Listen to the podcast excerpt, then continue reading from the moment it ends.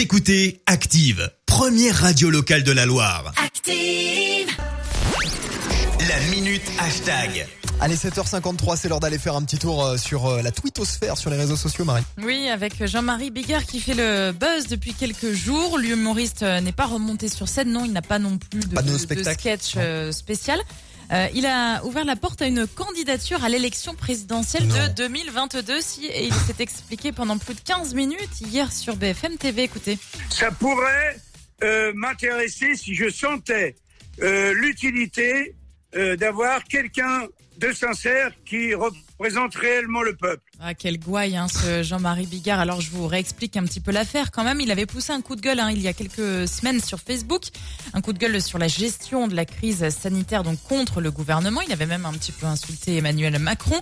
Euh, cette vidéo a dépassé les 8 millions de vues sur euh, Facebook et surtout Emmanuel Macron l'a appelé euh, quelques jours plus tard pour discuter un petit peu. Genre, il avait son portable, quoi. Oui, bah oui. Bon, en tout cas, c'est facile à, à avoir quand on est chef de l'État, voilà. Et depuis, eh bien, ils se sont un petit peu poussés des ailes. Bigard continue de taper sur les doigts du pouvoir.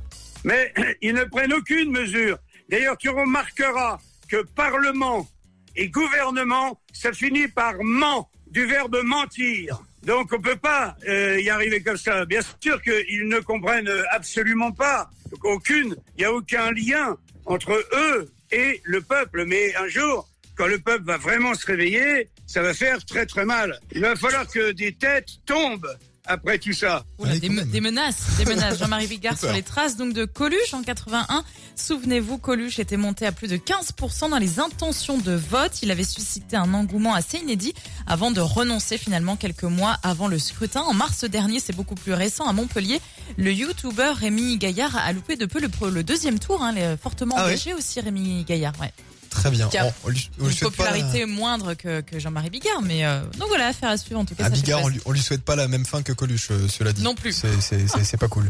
Euh, merci Marie. Dans un Écoutez Active en HD sur votre smartphone, dans la Loire, la Haute-Loire et partout en France, sur activeradio.com.